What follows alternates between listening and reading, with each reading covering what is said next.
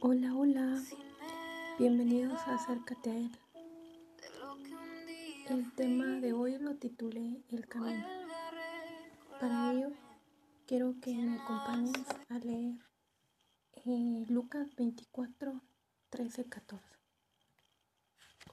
Y dice, y aquí dos de ellos iban el mismo día a una aldea llamada Emaús, que estaba a 60 estadios de Jerusalén e iban hablando entre sí todas aquellas cosas que habían acontecido. Poniéndote un poco en contexto, si leemos en capítulos anteriores, em, es donde nos habla sobre la crucifixión y muerte de Jesús, donde Jesús es sepultado.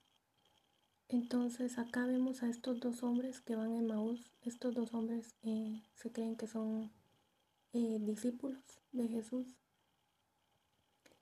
entonces me imagino que ellos dos eh, iban decepcionados, tristes, frustrados, que el que creían que, que era su maestro y que venía a salvarlos, pues había muerto y había sido crucificado y después había sido sepultado. Entonces ellos iban eh, hablando entre ellos. Y muchas veces eh, esto nos pasa.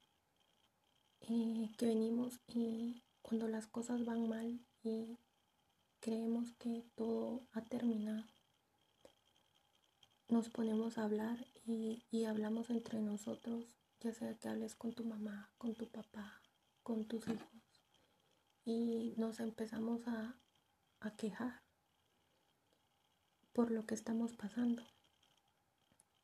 Eh, otras veces venimos y nos descargamos en redes sociales y somos tan pobres para venir y hablarle a, Dios y contarle lo que estamos pasando, cómo nos estamos sintiendo. Y Jesús está más cerca de lo que nosotros nos podamos imaginar. Pero no tenemos esa confianza y esa relación con Él, que no nos acercamos a Él, que preferimos acercarnos a otras personas, a contarle nuestra situación y a quejarnos acerca de lo que estamos viviendo. Estos dos hombres eh, iban decepcionados.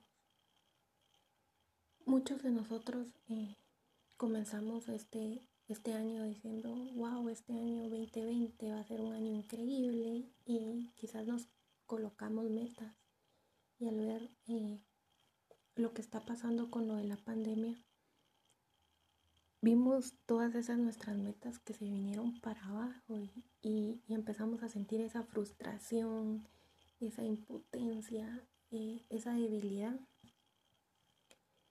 Pero hoy quiero decirte que Dios no usa lo que piensas que Él va a usar para hacer lo que Él quiere hacer en nuestra vida. Porque nosotros creemos que el plan perfecto de Dios es nuestro plan perfecto pero no es así. El plan perfecto de Dios es este, en el que Dios está trabajando tu corazón y Él está entrando a lo más profundo de tu vida.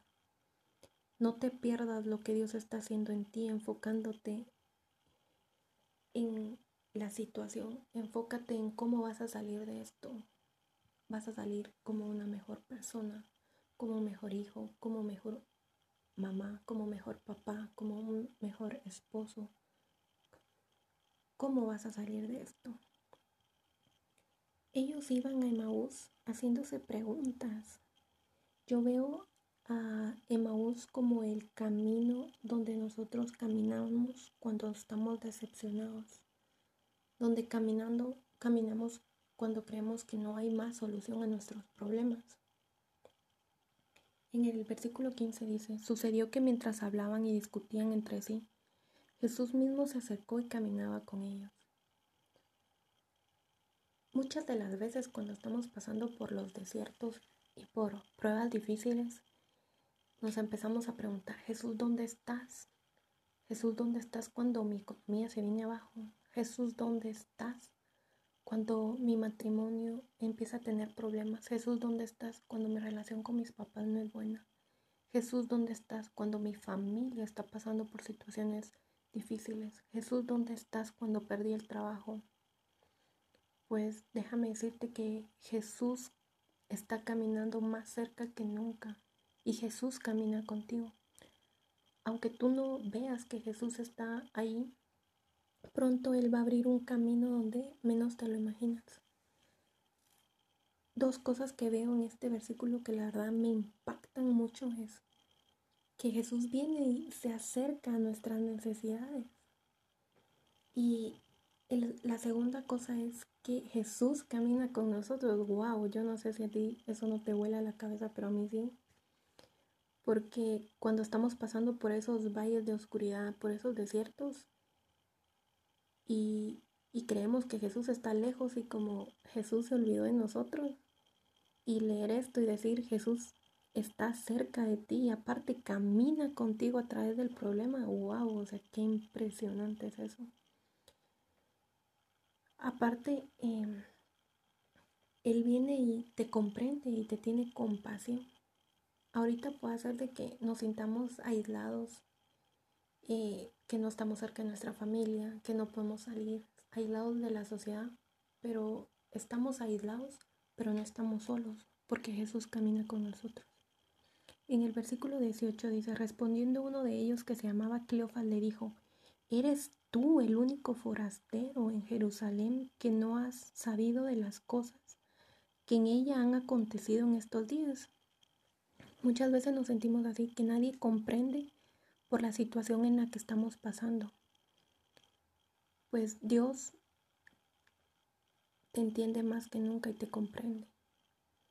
Y cuando tú crees que tu final está llegando, cuando crees que ya no hay solución a los problemas por los que estás pasando, pues Dios viene y escribe una coma en esa tu historia y escribe una mejor historia y te va a llevar a un nuevo nivel. En el versículo 28-29 dice, llegaron a la aldea donde iban y él hizo como que iba más lejos, mas ellos le obligaron a quedarse diciendo, quédate con nosotros, porque se hace tarde y el día ya declinado entró pues a quedarse con ellos. Y aconteció que estando sentado con ellos a la mesa, tomó el pan y lo bendijo, lo partió y les dio. Entonces le fueron abiertos los ojos y le reconocieron más. Él se desapareció de sus vistas. ¿Qué pasa si el día de hoy venimos y le hacemos esta invitación a Jesús y le decimos, Jesús, quédate en mi vida, quédate en mi familia, quédate en mi matrimonio, quédate en mis finanzas, quédate en mi trabajo. Solo es que tú vengas e invites a Jesús a quedarte contigo. Muchas veces Dios está obrando en nuestras vidas, pero nosotros no nos damos cuenta. Es por eso que Jesús viene y nos da el pan de vida. Por eso es de que fueron abiertos los ojos de ellos, porque ellos tomaron del pan de vida. El pan de vida que hoy Jesús nos da es su palabra, es aferrarnos a ella. Y ten por seguro que si Jesús vino y te dio una promesa, Jesús la va a hacer y la va a cumplir. Y Él te va a sacar del camino de Maús, del camino de la decepción, de la frustración, del enojo, de la desconfianza de donde crees que está tu final y que no va a haber una solución más, Él te va a salir, Él te va a sacar de ahí y Él te va a llevar al camino hacia Jerusalén. Y el camino de Jerusalén es donde está tu promesa, es donde vas a ver a Dios en tu vida. Hoy eh, solo quiero dejarte esto, que, que invites a Jesús a quedarte en tu vida. Y él va a caminar contigo en todas esas situaciones difíciles que puedas estar atravesando. Hoy quiero orar por tu vida. Señor Jesús, te damos gracias por quedarte con nosotros en los problemas, en los momentos difíciles. Porque cuando creemos que no hay solución, tú pones esa coma y tú dices, yo voy a escribir una mejor historia para ti. Hoy creemos y nos aferramos a la palabra a tus promesas, porque confiamos y creemos que si tú lo dijiste, tú lo vas a hacer, porque tú no fallas, porque tú eres el mismo de ayer, de hoy y de siempre. Hoy quiero que te quedes en nuestras vidas, que nos hagas unas mejores personas.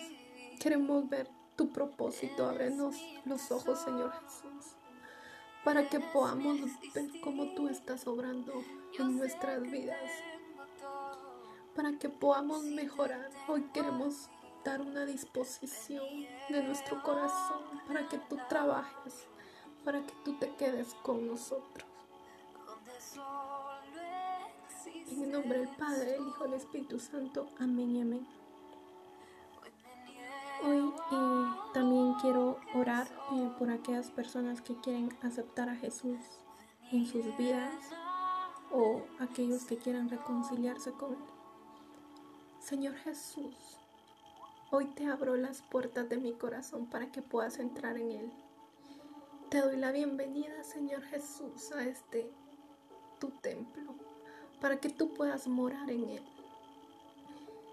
Señor Jesús, también aquellos que están reconciliándose, te pido, Señor Jesús, que tú puedas obrar en mí, Señor Jesús. Quiero regresar a tus pies, quiero rendirme Quiero, Señor Jesús, que mi vida se trate más de ti y menos de mí, porque quiero que tu obra perfecta se vea manifestada en mi vida. Te doy gracias por todo eso, por entrar en mi corazón, por perdonar todos mis pecados y porque tu misericordia es nueva cada mañana. Amén. Si hoy hiciste alguna de estas oraciones, me encantaría orar por ti personalmente y no olvides escribirme para que pueda hacerlo. Si necesitas oración o intercesión por tu vida, me encantaría también hacerlo. Les mando un fuerte abrazo y que Dios los bendiga.